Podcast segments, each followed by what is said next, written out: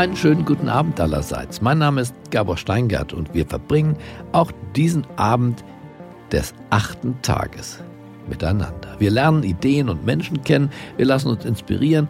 Es gilt, diese Krise als Chance zu nutzen.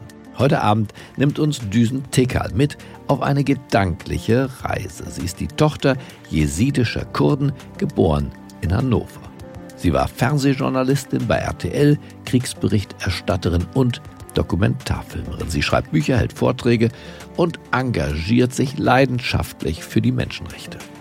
Sie erzählt uns jetzt von ihren Erfahrungen in Kriegsgebieten. Sie erklärt, wie sie mit Ängsten umgeht und sie sagt, warum wir allen Grund zur Zuversicht haben. Also ich möchte heute darüber sprechen, wie wir in solchen Krisensituationen, wie wir sie gegenwärtig haben, es uns wohnlich machen können. Also ich muss ganz ehrlich sagen, dass ich dieser Tage diese teilweise apokalyptische Stimmung ähnlich empfinde wie meinen ersten Einsatz als Kriegsberichterstatterin im Irak. Die ersten vier Tage im August 2014, die waren ziemlich ähnlich. Und die Parallelen, die ich da sehe, aber auch wie ich mich da verhalten habe, meiner eigenen Angst gegenüber, hilft mir gerade ehrlicherweise. Und ich merke, dass es auch Menschen oder meinem Umfeld hilft, ähm, wenn ich sozusagen diese Erfahrungswerte teile. Und konkret war das bei mir so in den ersten vier Tagen, dass ich natürlich auch mit dem Völkermord an meiner Religionsgemeinschaft der Jesiden und meiner ganz persönlichen Entscheidung, in den Irak zu fahren, damals an den gefährlichsten Ort der Welt, zwei Wochen nachdem James Foley enthauptet worden ist, konfrontiert war mit so vielen Unbekannten, wie man sie beinahe gar nicht aufzählen kann. Also das war eine Bedrohungslage, das war eine Gefahrensituation, es war eine Ausnahmesituation. Und die Tatsache, dass ich ähm, wusste, dass wir auf denselben Landstraßen unterwegs sind wie die IS-Täter, keine Autostunde von Mosul entfernt, dieselben Landstraßen, dieselben Autos, die Toyotas, aber auch die Stimmung, die damit einherging, da brauchte es ganz viel Kraft, nicht panisch zu werden. Und ich bin ja nicht als Kriegsberichterstatterin zur Welt gekommen, sondern ich bin das geworden aufgrund des Völkermords an meiner Religionsgemeinschaft. Und ich war natürlich automatisch auch konfrontiert mit Ängsten. Mit Ängsten dahingehend, kann ich das machen? Kann ich da hingehen? Soll ich es lassen? Soll ich hingucken? Soll ich weggucken? Und warum mich die Stimmung in Deutschland oder auch weltweit gerade daran erinnert, hat natürlich auch was damit zu tun, dass sich gerade diametral etwas dreht und verändert. Und mir macht ehrlicherweise nicht der Virus als solches Angst, sondern die Angst vor der Angst vor dem Virus. Und das ist, glaube ich, etwas, wo es sich lohnt, auch Erfahrungswerte zu teilen. Denn meine Erfahrungswerte sind mit der Angst ganz konkret, dass sie vor allem dann zunehmend, wenn wir ja, uns ihr nicht stellen. Und das heißt in dem Fall aus meiner Sicht, dass beispielsweise es immer ganz, ganz schwer war, im Krieg morgens aufzustehen und abends zu Bett zu gehen. Also da war die Angst eigentlich immer am höchsten. Um nicht zu sagen, das hatte schon was Lähmendes oder Lähmungserscheinungen. Da musste man also aktiv gegenhalten. Aber die Angst war sofort weg. Und das finde ich einen ganz zentralen Moment, wenn die Tat an die Stelle kam. Also die Handlung oder die Tat auch als treibendes Element ja gegen die Ohnmacht und gegen die Veränderung. Und deswegen war es immer so, dass wenn man dann beispielsweise ins Handeln kam, und das war ganz konkret in dem Fall so, dass ich Menschen dort aufgesucht habe, in den Flüchtlingsunterkünften, Geflüchtete, die dort nicht wegkamen, dass ich meine eigenen Sorgen vergessen habe. Und ich bin ganz fest davon überzeugt, dass diese große Solidaritätswelle, wie wir sie gerade ja auch erfahren, das ist der funktionale Teil, der solidarische Teil unserer Gesellschaft, äh, da auch ein ganz wichtiges Element ist, was anstelle der Angst sozusagen auch treten kann. Und das merken wir ja, wie viel Bindungskraft das auch hat. Und dass automatisch auch diese altruistische Anlage, die wir auch alle in uns tragen, dass die jetzt, wo wir gebraucht werden, auch zum Tragen kommen. Und ich plädiere auch immer wieder auch in Friedenszeiten für diese Menschlichkeit, ähm, für diesen humanitären Ansatz. Und ich höre dieser Tage ja auch viel, jetzt ist es Zeit, runterzukommen, innezuhalten. Es wird ähm, sozusagen eingeordnet in einen Faktor vor der Krise, in der Krise, nach der Krise.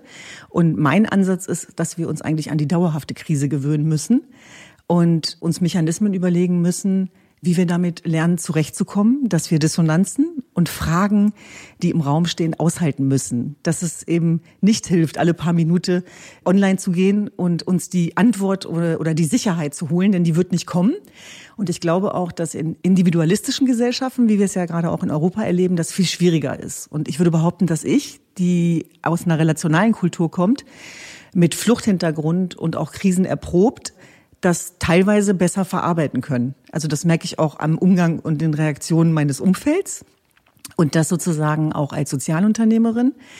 Wir ja zwei Organisationen ins Leben gerufen haben, die auch mit großem Risiko verbunden waren. Also letztlich einmal auf der Asche eines Völkermords und eine Bildungsinitiative äh, als Antwort auf den Populismus, Nationalismus und was dabei hilft, ist im Grunde genommen die Anpassungsfähigkeit, aus der Krise eine Chance zu machen und äh, zu schauen, was von uns überbleibt, wenn wir nur noch aufs Menschsein reduziert werden. Und im Moment ist natürlich eine ganz schwierige Situation für viele Menschen, weil alles das, was klar ist, plötzlich in Frage gestellt wird. Das, wie ich mich definiere beruflich, aber auch in meinem Umfeld, in meinen Freundschaften, in meiner Gewohnheit. Wir sind alle Gewohnheitstiere und jetzt ist das von einem Tag auf den anderen wird uns das entzogen. Und normalerweise neigen wir Menschen ja dann dazu, das auszukompensieren mit Konsum.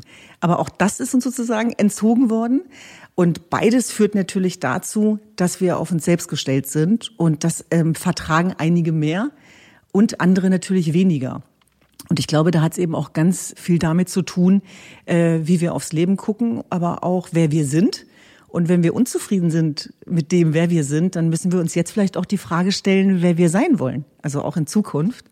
Und das sind Fragen, die mich gegenwärtig beschäftigen und die sind nicht nur auf einer Metaebene sozusagen finden die statt, sondern ganz konkret, wenn wir sozusagen auch ins Handeln kommen, wenn wir unsere Projekte umsetzen, wenn wir jetzt auf Homeoffice sozusagen umsatteln, ich habe mich zum Beispiel gewundert, dass das bei uns einigermaßen gut über die Bühne gelaufen ist und habe mir die Frage gestellt, habe hab ich jetzt was vergessen, habe ich was falsch gemacht? Und dann habe ich aber gemerkt, dass die Tatsache, dass es so gut klappt, eben auch was damit zu tun hat, dass wir schon längst äh, relational arbeiten, agil arbeiten, verantwortungsbewusst, dass ähm, ja letztlich auch die Mitarbeiter sehr intrinsisch getrieben sind und so jeder auch seine Aufgabe gefunden hat. Und nichtsdestotrotz ähm, ja gilt es jetzt im Grunde genommen auch dieses Gefahrenszenario, was ich gerade beschrieben habe, auch mit meinen Einsätzen im Irak, dass wir da trotzdem versuchen, auch Ruhe und Vernunft einkehren zu lassen.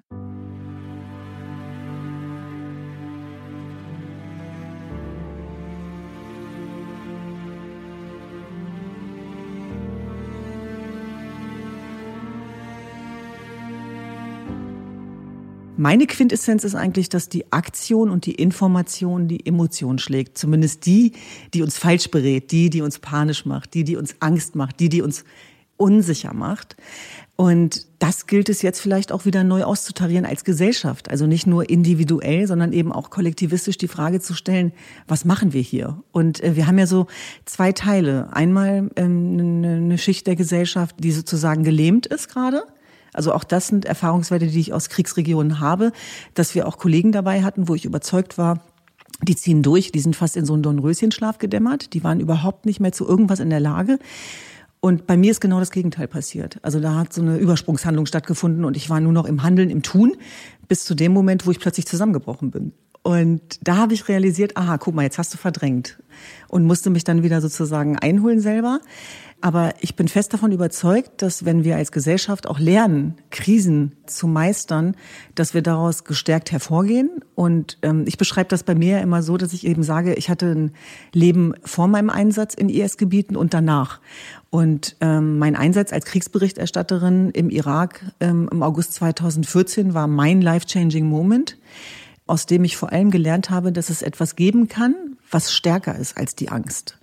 Und das ist, glaube ich, eine Aufgabe das ist ein Sinn im Leben. Und ich merke zum Beispiel auch in meinem Umfeld von Menschen, die diese innere Stabilität nicht spüren, dass da oft leider auch die Aufgabe ein bisschen fehlt. Also die Aufgabe dahingehend, ähm, was bin ich losgelöst von meinem Beruf? Ähm, was will ich hinterlassen auf dieser Erde? Und was habe ich noch zu tun? Was will ich unbedingt noch machen? Und ich merke auch, das merke ich auch an mir selber, dass ich plötzlich ganz andere Wünsche entwickle als das, was ich immer dachte. Das heißt, diese Ruhe, die jetzt so eintritt, die zwingt uns natürlich auch dazu, über ganz Grundsätzliches nachzudenken, verbunden mit der Frage, warum bist du eigentlich so gerannt die ganze Zeit und wieso hast du dich noch nicht um das Wesentliche gekümmert? Also man merkt, das sind so ganz viele Themen. Und ja, die Tatsache, dass ich Krise immer als Chance begriffen habe, und das hat ganz viel auch mit meiner Erziehung, Sozialisation zu tun, gerade weil ich Angehörige einer Religionsgemeinschaft bin, die verfolgt wird, seitdem es sie gibt. Und da ging es ja immer ums Überleben. Ich glaube, dass die stärker macht. Und im Moment äh, spüren natürlich auch viele Ängste, die schon auch einhergehen können mit Todesängsten. Also dass man eben daran erinnert wird, dass nicht selbstverständlich ist, dass wir alle sterblich sind. Und der Sinn von Leben ist ja Leben. Das heißt aber auch, dass wir jeden Tag sterben können. Und äh, wenn ich jetzt an das Motto zum Beispiel auch dieser Podcast-Reihe denke, der achte Tag, die Krise als Chance begreifen, dann würde ich vorschlagen, dass, dass wir leben müssen, als wäre jeder Tag der achte Tag. Das ist eigentlich so die Quintessenz dieser Erfahrungswerte, die wir ja auch vorleben. Also das ist ja nicht nur ein darüber reden, sondern das ist in der Tat halt auch ein danach handeln. Und das ist, glaube ich, dieser Tage sehr, sehr wichtig. Und deswegen glaube ich schon, dass wenn wir da ein paar Regeln einhalten, die genauso dazugehören zum Zusammenleben, wir auch äh, die Unsicherheiten ja mal aushalten müssen.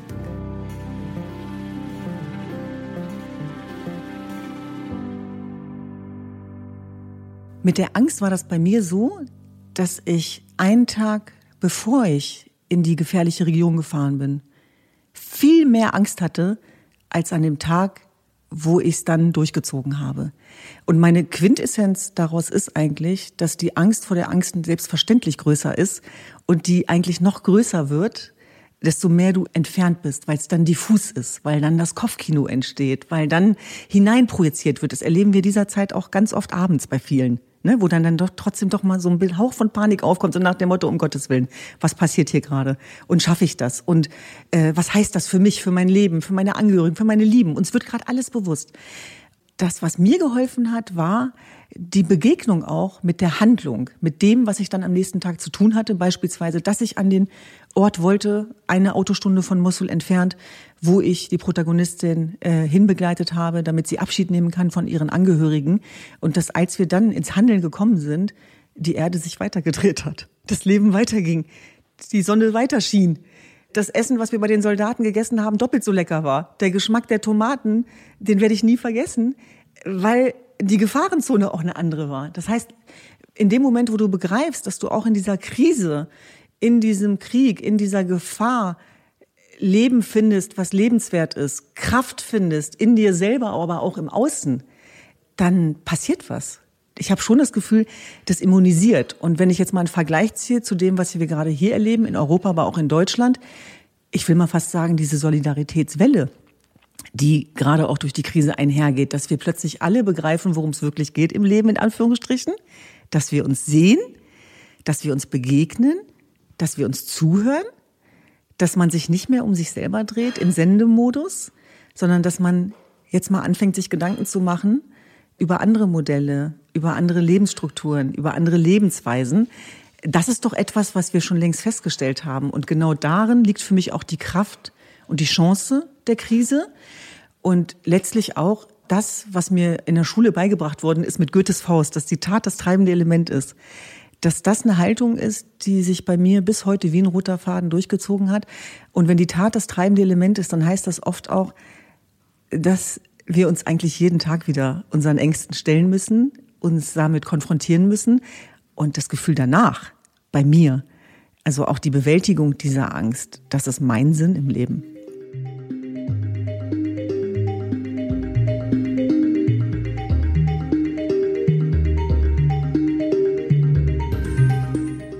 Deutschland neu denken ist mein Lebensmotto. Also all mein Handeln und Tun basiert auf einem Defizit, äh, was ich auskompensieren will. Und wenn ich mit etwas unzufrieden bin, dann versuche ich Gegenvorschläge zu machen. Also dann versuche ich nicht im Lamentieren und Jammern sozusagen zu verharren, was ja nichts bringt, sondern wie kann man dieses Bild erweitern? Letztendlich. Also all mein Handeln und Tun basiert darauf. Und Deutschland neu denken heißt ja auch zu erkennen, was dieses wunderbare Land uns bringt. Und ich muss ganz ehrlich sagen, dass ich dieser Tage ja verdammt dankbar bin und stolz auf diese mh, hm, Solidarität, auf eine, ja, einen sozialen Wirtschaftsansatz auf der einen Seite, auf ein gut funktionierendes Versorgungssystem mit all seinen Ecken und Kanten, logischerweise. Da werden mir jetzt vielleicht viele widersprechen da draußen. Aber alles in allem, ich will es mal so ausdrücken, es gibt kein Land dieser Erde, wo ich gerade lieber bin als Deutschland, vor allem in der Krise. Und das sollte uns doch zu denken geben. Also das empfinde ich auch als ein Geschenk. Das heißt, wenn ich schwach und verletzlich werde, dann bin ich doch dankbar, dass ich hier behandelt werde. Wenn ich zum Beispiel an die Geflüchteten denke, jetzt in den Unterkünften, in den IDP-Camps weltweit. Und wenn wir uns dieser Tage über Social Distancing beschweren, dann denke ich an diejenigen, die noch nicht mal die Rückzugsmöglichkeit haben. Also deswegen glaube ich immer noch, dass wir auf einer sehr privilegierten Debatte über diese Thematik uns auch austauschen und diskutieren. Und ich muss sagen, dass diese Zivilgesellschaft ist, wie sie ist, äh, das spüren wir ja tagtäglich, dass da alles intakt ist oder das meiste. Natürlich sehen wir auch die Spaltung der Gesellschaft auf der anderen Seite, aber spannend ist doch, dass dieser Tage diese Spaltung der Gesellschaft überhaupt nicht erkennbar ist. Das heißt, dieser gemeinsame, unbekannte Feind eint. Und die ja, ich sag mal, die Populisten, die sind gerade arbeitslos, weil es ist überhaupt nicht wirksam, was die gerade machen, weil es auch nicht konkret ist. Und das finde ich doch schon sehr erhellend, eben auch zu schauen, okay, wenn es drauf ankommt, was passiert denn dann? Genau das, was jetzt passiert. Wir fokussieren uns. Und ich habe immer gesagt, Krieg macht ehrlich. Krise macht auch ehrlich. Das ist genau das, was ich damit zum Ausdruck bringen will. Und das ist etwas, was ich jetzt hier auch sehe. Also auch die Art und Weise, wie mit dieser Krise umgegangen wird. Da gibt's natürlich immer was zu meckern, keine Frage. Und guckt man auch nach rechts und links, wie machen das die anderen. So sind wir als soziale Wesen. Aber alles in allem, finde ich, kriegen wir das doch gerade sehr gut hin. Wenn ich da jetzt auch an unseren Gesundheitsminister denke, auch die Art und Weise, wie das umgesetzt wird, wie Digitalisierung jetzt auch sinnstiftend dafür genutzt wird, wie plötzlich der gesellschaftliche Zusammenhalt in dem Moment, wo man das, was die Kanzlerin sagt, übersetzt ins Arabisch, ins Türkisch, ins Kurdische, wie das auch, automatisch funktioniert, wie Digitalisierung, wie wir sie uns wünschen, plötzlich jetzt auch aufgeholt werden muss. Das heißt, all das, was wir immer wollen, auch im Zuge von Innovation, Zukunftsvision, dafür ist auf einmal ein Raum da eine Möglichkeit da. Und das ist sozusagen das schöne Momentum der Krise, was ich sehr zu schätzen weiß. Also sozusagen sinnstiftend, sich zu fokussieren und zu konzentrieren darauf, was diese Gesellschaft braucht, was sie zusammenhält, wie wir uns schützen, was uns gut tut und worauf es ankommt im Leben. Und ich sage es nochmal, es geht darum, Mensch zu bleiben, unabhängig davon, was uns sozusagen sonst umgibt.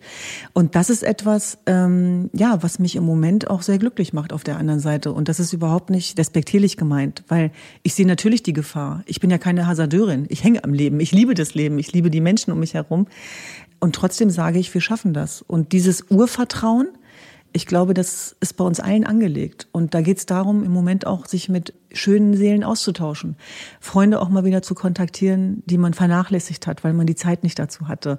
Ein Buch zu Ende zu lesen, äh, was man liegen gelassen hat, weil man nur gerannt ist die letzten Monate. Und die Frage war ja, oder ist vielleicht letztlich auch im Anschluss an diese Corona-Herausforderung, was war die wirkliche Krise? Ist das jetzt, was wir gegenwärtig erleben oder war es vielleicht das, was wir davor hatten? Und deswegen glaube ich schon, dass wenn wir diese Krise als dauerhaften Zustand akzeptieren lernen, dass wir auch eine bessere Gesellschaft werden können.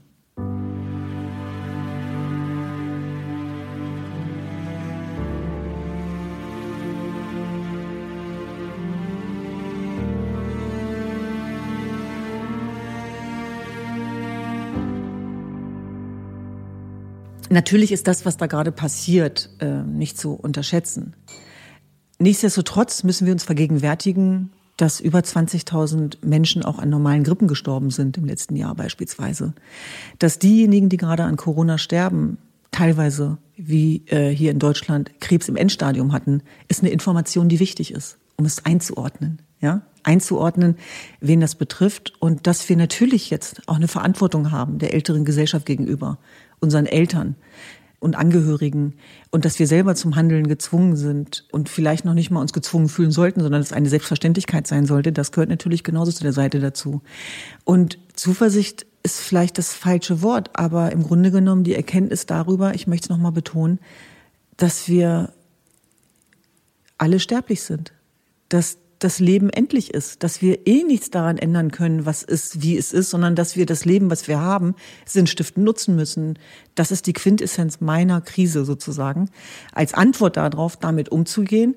Und damit meine ich nicht fahrlässig zu sein. Damit meine ich nicht unvorsichtig zu sein, sondern achtsam zu sein, bei sich zu sein, aber eben auch bei, bei seinen Mitmenschen. Und ich sitze ja heute hier nicht als Virologin, sondern ich sitze ja heute hier als jemand, der beschreibt, wie er selber mit scheinbar ausweglosen Situationen umgegangen ist. Und wie gesagt, die Bilder ist, glaube ich, etwas, was äh, nicht zu unterschätzen ist. Also was das für Bilder sind, die gerade bei uns entstehen und wie wir diese Bilder auch eben füllen wollen ja, dass wir in dem Moment eben auch danach handeln müssen, dass wir eben gucken, welche Bilder tun mir gut und welche Bilder ja blockieren mich eigentlich. Und äh, für die individuumsgeprägte westliche Gesellschaft ist diese Verunsicherung letztlich auch da, weil sie begreift, dass sie das nicht, sich nicht nur mehr als Individuum sehen kann. Und jetzt ist ja quasi sowas wie eine Sehnsucht quasi auch schon da nach, nach einer kollektiven Heimat. Und wir haben ja beide Seiten. Wir haben das egoistische Handeln der Hamsterkäufe und die gefährliche Passivität und die Verunsicherung, ja, die ist ja auch da, aber sie gehört eben auch dazu. Das kann man sozusagen nicht wegdrücken. Das muss man auch zulassen. Aber ich glaube schon, dass diesen passiven Verhaltensmustern, äh, dass wir da was gegensetzen können. Und das ist letztlich die Gemeinschaft und das Zusammenkommen. Und das ist das, wofür ich versuche, sozusagen heute einen Raum zu öffnen.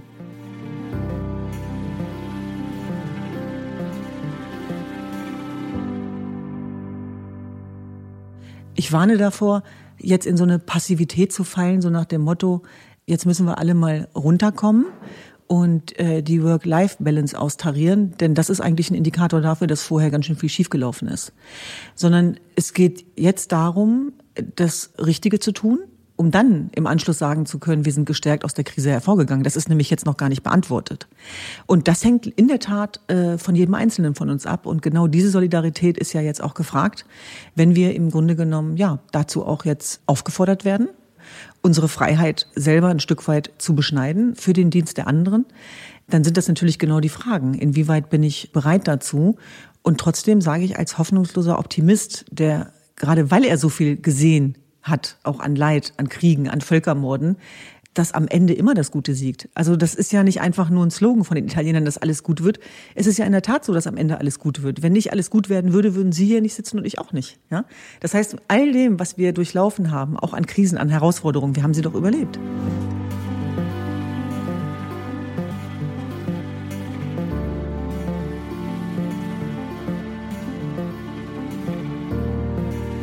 Ich wünsche Ihnen, wenn Sie den Podcast hören, dass Sie ein bisschen Zuversicht spüren, Kraft und Hoffnung und ein Bewusstsein dafür, wie schön es ist, dass wir leben und auf der Welt sind. Und das soll überhaupt nicht pathetisch klingen in ja, Zeiten von Krisen und letztlich auch Menschen, die jetzt mit ganz anderen Herausforderungen zu kämpfen haben. Aber es geht darum, dass diejenigen, die jetzt gerade vorgehen, und äh, Lust haben, Verantwortung zu übernehmen, die anderen an die Hand nehmen. Und diese Wärme und dieses Verantwortungsgefühl wünsche ich mir auch über diese Corona-Krise hinaus. Also das ist etwas, was ich mir wünschen würde. Und im Übrigen ist das auch etwas, was wir jeden Tag vorleben mit den Vereinen, die wir haben. Also dieser Sehnsuchtsort und diese Bindungskraft hat auch was mit dem Zusammenrücken zu tun und füreinander da sein auch was meine Vita angeht, meine ganze Sozialisation, äh, mein Handeln und Tun, äh, als jemand, der aus einem bildungsfernen Elternhaus kommt, ähm, wo nicht gelesen wurde. Meine Mama hat nie lesen und schreiben gelernt. Sie ist Analphabetin. Wir hatten keine Bücher zu Hause. Also im Grunde genommen hätte ja alles schiefgehen können. Aber es hat ja trotzdem irgendwie geklappt. Und womit hatte das was zu tun? Mit der Solidargemeinschaft, mit unseren Nachbarn, mit unserem Umfeld, mit dem Land, in dem wir groß geworden sind und mit dem Bildungsehrgeiz meiner Eltern, die natürlich doch wollten, dass was aus der Tochter wird. Das heißt, diese Kombination, das ist vielleicht auch nochmal so ein Plädoyer, auch für, für diesen gesellschaftlichen Zusammenhalt in ihrer Diversität. Äh, mit all unseren Erfahrungswerten und den Unterschieden, die wir haben, die können uns auch sehr eng zusammenrücken lassen, wenn wir ein paar Grundregeln beherzigen dabei. Und das ist eigentlich das, wo, wo ich zu aufrufen will oder motivieren will. Und deswegen glaube ich auch, wenn wir es schaffen, dass sozusagen auch diese Verbindung zwischen Politik, Wirtschaft, Zivilgesellschaft, das, was in den letzten Monaten so oft in Frage gestellt worden ist, wenn das dazu führt, dass das in Verbindung geht, dass da was zusammenrückt, dann kann das auch eine Chance sein. Ich habe gut reden auf der einen Seite. Ich habe Brüder, die Unternehmer sind. die haben gerade ganz andere Ängste auszustehen. Und auch da ist Hilfe benötigt und da ist Kompetenz, Wirtschaftskompetenz gefragt. Es sind Entscheidungen gefragt, äh, die auskompensieren, helfen dabei, dass man keine Leute kündigen muss. Und ich sage mal, wo wir wirtschaftlich mittlerweile schon reingeraten sind, das vermag ich mir gar nicht auszumalen. Und trotzdem sage ich, dass uns ja auch diese Corona-Epidemie klar macht, dass es nicht nur um Wirtschaft gehen kann, sondern dass wir auch einige andere zentrale Fragen haben, mit denen wir uns auseinandersetzen müssen. Also ich finde es einen ganz wichtigen Aspekt und das ist auch etwas, was ich selber persönlich erfahren habe, dass wenn so große Probleme wie die von Kriegen auf einen zukommen, dass die eigenen Probleme ganz, ganz klein werden. Das heißt, wenn wir unsere Unsicherheit mal in Relation setzen, auch zu einer Unsicherheit von ganzen Bevölkerungsgruppen an anderen Orten dieser Welt, die noch mit ganz anderen Herausforderungen zu kämpfen haben und wo die Corona-Epidemie ein weiterer Faktor der Unsicherheit ist, der noch dazukommt, dann glaube ich, auch morgen, ja, lohnt es sich aufzustehen und anzuerkennen, dass es trotzdem ein guter Tag ist, und zwar dahingehend, dass ich hier in Deutschland morgen wach werde, in die Küche gehe, mir einen Kaffee mache, mir ein Buch rausnehme und ins Nachdenken komme, weil selbst all das ist Luxus. Vielen Dank fürs Zuhören. Das war sehr persönlich, aber ich hoffe vielleicht auch, dass für den einen oder anderen ein bisschen was dabei war, was er für sich mitnehmen kann. Einfach zu leben, als wäre jeder Tag der achte Tag. Das war das, was ich zum Ausdruck bringen wollte.